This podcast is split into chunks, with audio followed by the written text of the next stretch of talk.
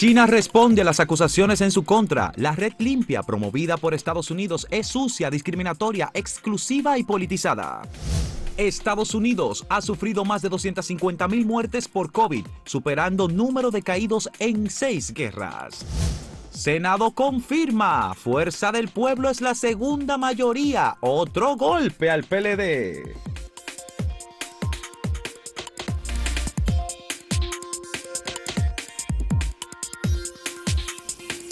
El Senado de la República recibió ayer el informe de la comisión que estudiaba el tema de la representación de la segunda mayoría en el Consejo Nacional de la Magistratura. Y fue escogido el senador por la provincia Hermanas Mirabal, Bauta Rojas Gómez, como delegado del Partido de Fuerza del Pueblo ante el Consejo Nacional de la Magistratura, conjuntamente con el presidente del Senado, Eduardo Estrella, que forma parte de un bloque encabezado por el Partido Revolucionario Moderno. Con esto se define un tema de amplísima discusión y de muchos debates que todavía no concluye porque el Partido de la Liberación Dominicana ha anunciado que recurrirá a los mecanismos judiciales que eh, tiene a mano contra esta decisión del Senado de la República. El Partido de la Liberación Dominicana ha perdido hasta el momento tres senadores de los eh, seis senadores que ganó en eh, la contienda electoral del pasado 5 de julio. El Partido Reformista, con eh, el senador de, de, la provincia de La Vega, no, de La Vega, el Partido Reformista, ah, bueno, en alianza con, con el PRM. que fue aliado con el PRM, reclamó la segunda mayoría para el Partido Reformista, que dice él obtuvo eh, cinco senadores y que le correspondía eh, la segunda mayoría debido a los trasiegos que hubo del Partido de la Liberación Dominicana hacia el Partido Fuerza del Pueblo. Pero de Sin todas embargo, maneras, si hubiesen sido cinco, no, no le daba. no le daba, pero eh, el senador de La Vega eh, entiende que, que ellos, por eso no votó por la decisión, ¿eh? él votó como eh, por la eh, definición del Partido Mira, Reformista hay- como segunda hay mayoría. Un argumento que es el argumento en que está basando y va a basar el Partido de la Liberación Dominicana su recurrencia al Tribunal Constitucional, me parece que va directo constitucional. Ellos dicen que, bien, estos senadores se fueron a fuerza del pueblo, pero que la votación, que es la que, eh, es el que constituye el mandato del pueblo, la voluntad ciudadana, estaba o estuvo está con el PLD que votó mayoritariamente por su boleta y que estos señores y señoras salieron electos ahí. Que luego si se han ido se fueron ellos, pero que la voluntad.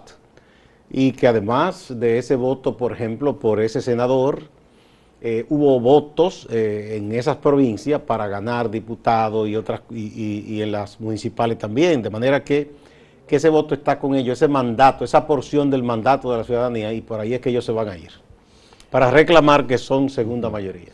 La votación eh, mayoritaria fue de eh, 26 presentes, hubo 23 votos para la elección de eh, Bautas Rojas Gómez como representante de la segunda mayoría del Senado al Consejo Nacional de la Magistratura. Ya está eh, definido la composición del Consejo Nacional de la Magistratura. La segunda mayoría de, en la Cámara de Diputados Sí es del PLD. sí es del Partido de la Liberación Dominicana y fue seleccionado el diputado Víctor Fadul como representante de la segunda mayoría en la Cámara de Diputados para el Consejo Nacional de la de Magistratura. Santiago, Víctor Fodol. De manera que eh, eh, ya el cuadro solicitado para definirse en el Congreso Nacional por el presidente Luis Abinader está claro y se podrá convocar el Consejo Nacional de la Magistratura. Eh, obviamente hay que tener claridad sobre cuáles son los propósitos de la convocatoria del Consejo. Hay quienes piensan que podría ser convocado en el mes de diciembre porque el Consejo Nacional de la Magistratura tiene que definir la eh, composición del Tribunal Superior Electoral. Ya fue. Que evidente porque incluso eh, ya el presidente no está en ese puesto. Eh, luego está el tema de la Defensoría del Pueblo, que está entre la Cámara de Diputados y el Senado de la República. Cámara de Cuentas también. También está la Cámara de Cuentas, que corresponde igualmente eh, al Senado. Pero llenar vacantes importantes en el Tribunal Constitucional y en la Suprema Corte de Justicia corresponde eh, al Consejo Nacional. Sí, eso está pendiente, todo eso, y eh, es posible que entonces se convoque en diciembre. Total, eh, este no será un diciembre como otros diciembre que están llenos de actividades sociales, eso se va a reducir muchísimo por la situación de la pandemia y es un tiempo en que bien se podría eh, convocar Consejo y que se lleven a cabo esos trabajos. Bueno, definido este tema y con la queja del Partido de la Liberación Dominicana, el PLD ha dicho que el PRM y el Partido Fuerza del Pueblo han, ido en alianza y que son aliados. Sí, pero eso ellos no han eh, ocultado eso. Está bien, pero el P, para rechazar eh, la designación de una persona del Fuerza del Pueblo, es infantil eh, ese argumento porque si hay un si hay un partido que sabe de amarre, alianza y de, y de las alianzas que usted nunca pensaba que se iban a dar, porque de la extrema derecha, extrema izquierda y todo el mm. mundo, ha sido el PLD y le fue muy bien, con eso me unes. De manera que ellos no pueden quejarse de eso. A mí me llamó, Gustavo, la atención la declaración de ayer del doctor Leonel Fernández, presidente de Fuerza del Pueblo. Él dio unas declaraciones, a mí me parece... Él está muy contento, el expresidente. No, no, y, creo que tienen algo de cinismo las declaraciones del doctor Fernández. ¿Verdad? Sí, claro. porque Él, él, dijo, yo no tengo ningún problema con el Partido de la Liberación Dominicana. ¿Qué te parece eso? Ninguno dice. Bueno, es que... mi problema es con la cúpula del PLD. Bueno, eso creo que yo que es una declaración inteligente, porque él no puede declarar la guerra al peledeísta. porque los peledeístas están fluyendo. Él se quiere ganar a los peledeístas. Él puede decir, yo estoy en desacuerdo con, los dirigentes.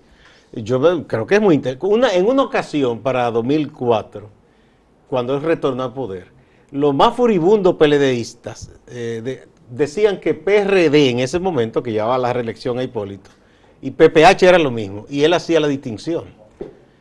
Y yo decía, eso me dice de la agudeza del doctor Fernández, es un político inteligente, no se puede negar, porque al separar en ese momento lo que se suponía que era el grupo de Hipólito, PPH y el PRD, él estaba teniendo un manto a los PRDistas, vengan acá, a ustedes, a ustedes yo los respeto, ese grupo.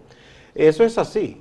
Por eso fue que me parece un error que cometieron los PLDistas en la pasada campaña, de decir que el PRM era el mismo PRD y acabando con el PRD, olvidando que el PRD era su aliado. Y quizá algún voto, un porcentaje de votos PRDistas no se sintió bien. Digo, no, pero si no tratan así, siendo aliado, entonces no votó por el PLD. Todavía siguen atacando al PRD. Pero eso es un error, o sea, están ofuscados con eso. siguen con... Porque ya, ¿qué, representa el PRD ya? Bueno, contra el PRD siguen, porque tú sabes que ahora, como hubo un tema con eh, el, ex eh, aspirante a la posición de presidente de la Junta Central Electoral. Eddie Olivares. De Eddie Olivares. Ha habido PRDistas y gente más cercano al PRD diciéndole, pero ven para acá, que tú tienes un ah, espacio. Bueno, Porque José Ignacio Paliza dio unas declaraciones diciendo, bueno, vamos a revisar la solicitud de reactivación que hizo Eddie Olivares porque él había pedido una licencia y entonces, bueno, la dirección del partido tiene que tomar esa decisión. Pero eso le dijeron, bueno, pues mira, te están rechazando. Ah, no, no, porque el político a todo le saca quisquilla en aras del interés de su grupo, eso es así. Eso es buscando, tú sabes. A ver si dicen, no, lo ganamos a Eddie. no, pero bueno, eso ya veremos qué pasa. Vamos a pasar a presentarle a ustedes la pregunta que tenemos en el día de hoy. Fuerza del Pueblo, segunda mayoría en el Senado. Fue decidido ayer, luego de la lectura de un informe positivo del senador eh, Antonio Taveras, de la provincia de Santo Domingo. ¿Qué opina usted de esta decisión? Segunda mayoría en el Senado. Esa es la pregunta que tenemos en el día de hoy. En un momento volvemos.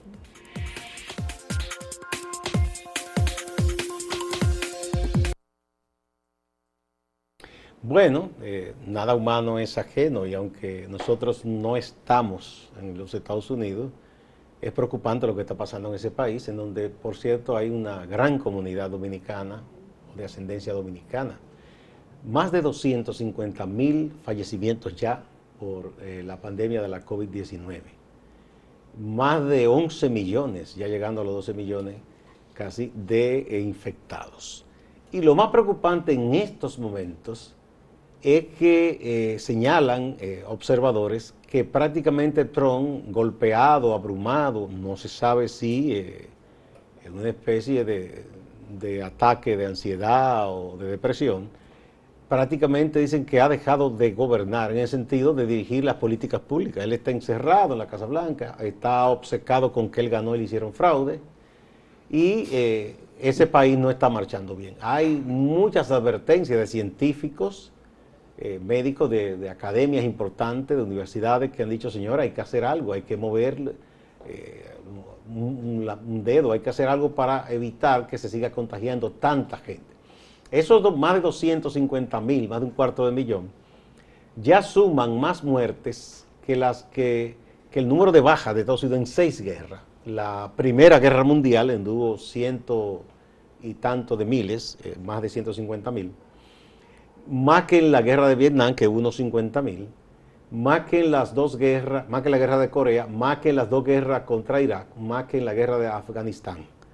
Es una barbaridad, o sea, lo, que ha ocurrido eh, en Estados Unidos y este presidente como que ha renunciado a su responsabilidad, obcecado con el hecho de que él dice que le hicieron fraude y que él ganó y que él ganó.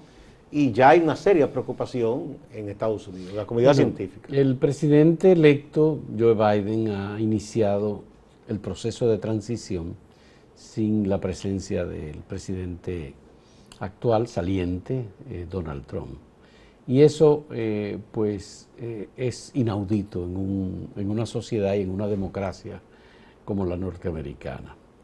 Por otro lado, lo que estamos viendo en este momento como resultado del crecimiento del COVID, sobre el que no hay aún vacuna, un solo medicamento, el Remdesivir, que es un medicamento que apenas atenúa un poco eh, los efectos del COVID, pero que la letalidad se mantiene.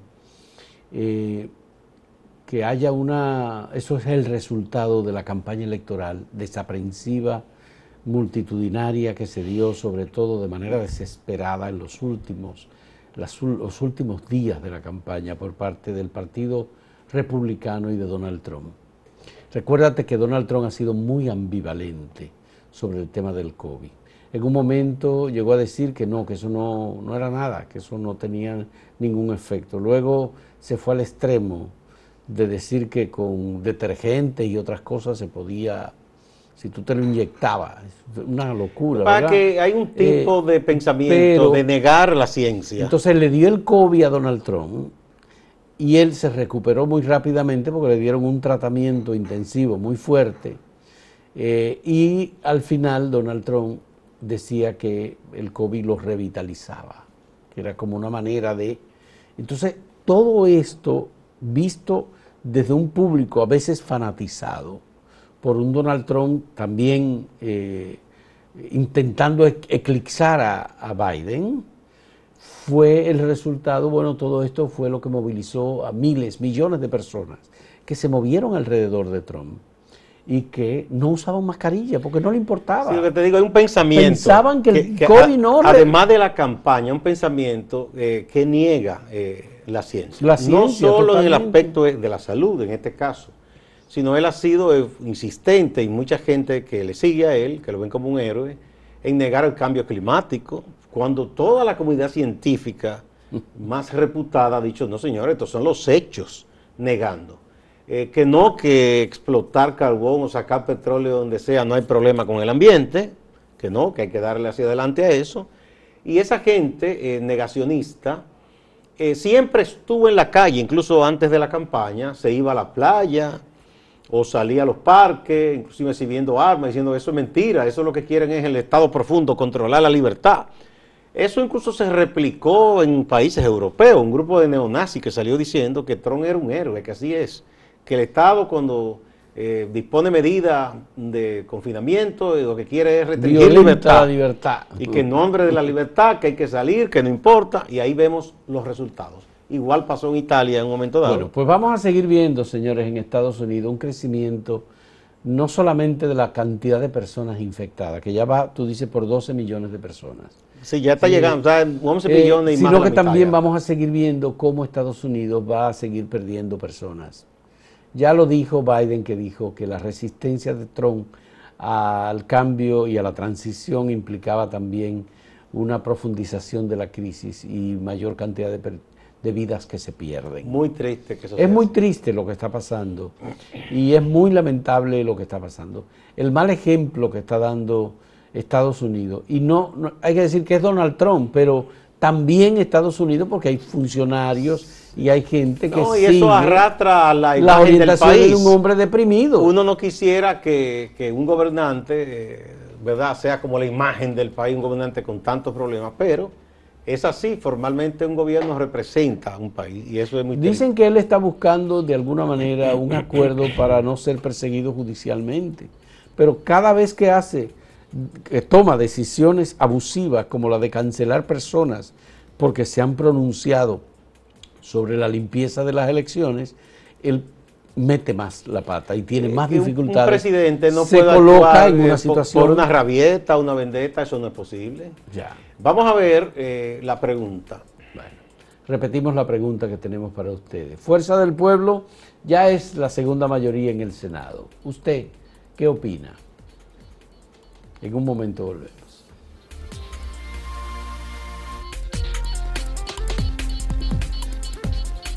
Vamos a ver algunas de las respuestas ofrecidas por, por ustedes a la pregunta que le formulamos. Esta, eh, es una sobre el eh, campeonato, porque tenemos sí, dos. Había dos preguntas. Ah, hay eh, una pregunta sobre el campeonato de béisbol sin fanáticos en los estadios dominicanos. la pregunta dice, ¿qué opina del campeonato de béisbol sin fanáticos en los estadios? 40%, 40.4, dice que marcha bien. El 0.4, es decir, muy poquito, de 230 votos, dice 0.4 que marcha mal. 19% dice que es aburrido y el 40% dice que es la única solución. Tú puedes sumar el 40 con el 40.4 y es el 80%. Más de 80, sí. Así es. que marcha bien. Siempre y que es la única solución. Alguno que dice que no, que va contra la corriente. Sí. Bueno, la fuerza del pueblo como segunda mayoría. Dice Elvis que es excelente. Que se lo celebró con guirnalda y todo. Con todo, sí. Una fiesta hizo. Francisco A. Cabrera dice, se hizo justicia. Bien. El siguiente, de Gerineldo García, dice, una metida más de pata de mi partido PRM oficial para beneficiar a Leonel Fernández y a su FUPU. Le dicen así despectivamente. Lo mismo que hizo con elección de miembros de la Junta al dejar fuera a Eddie Olivares y escoger a un leonelista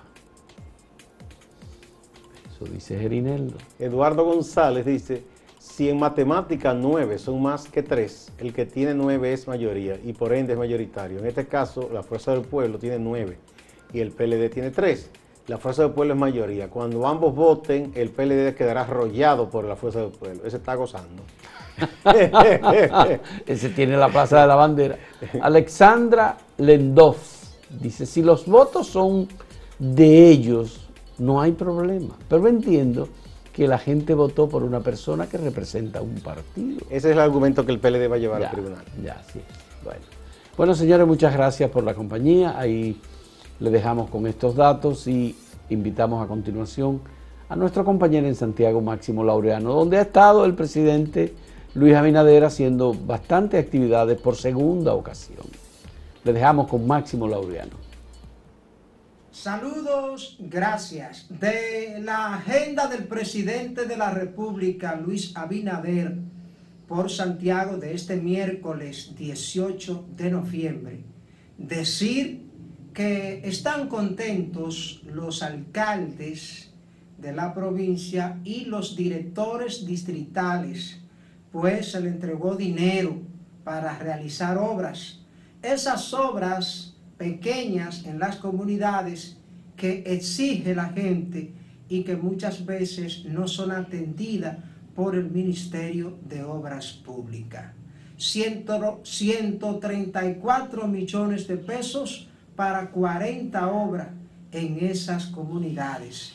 Se entregaron en un acto en el Hotel Gran Almirante. Veamos lo que dice el presidente de la República en torno a esta acción de entregar estos fondos a los alcaldes.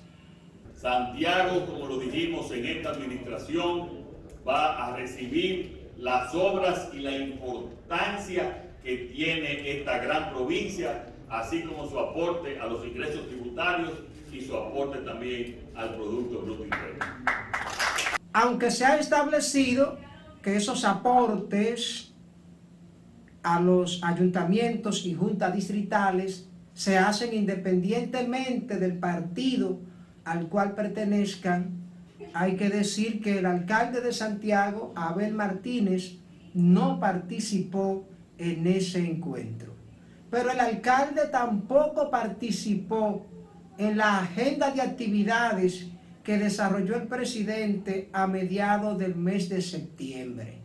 Aunque el presidente reconoce que hay diferencia, dice que de alguna u otra manera el alcalde participa. Veamos. Compromiso Santiago me parece que tiene que estar la alcaldía de Santiago como parte Entonces, cuando estamos hablando con Compromiso Santiago, también la alcaldía es parte de eso. Nosotros no hemos, hecho ninguna actividad oficial cuando vinimos la, la, pasada, hace aproximadamente mes y medio, sino lo que hicimos fue visitas especializadas y en Compromiso Santiago estaban los miembros de Compromiso Santiago y como digo, el alcalde que es parte de ahí. Ojalá en la reunión de esta tarde pues también él participe.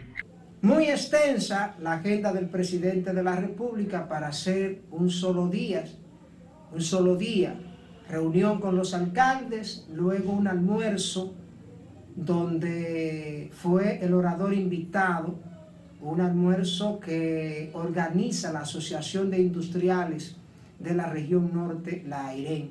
Allí el presidente de la República habló de la situación económica del país y cómo está el país de cara a seguir enfrentando la pandemia. Dice que a pesar de la crisis, la economía está fuerte. Dice que se ha mantenido la estabilidad de cambio. También habla de que se ha buscado eh, reducir el gasto. Y otra cosa, dice que nadie que sea afectado como consecuencia de la pandemia quedará desamparado.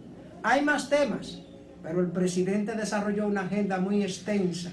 También estaría por el estadio Cibao también estaría reuniéndose con dirigentes comunitarios de algunas zonas de Santiago y haciendo algunas inauguraciones. Distante, pero pendiente, actualidad y objetividad desde Santiago. Siga la programación de Acento TV.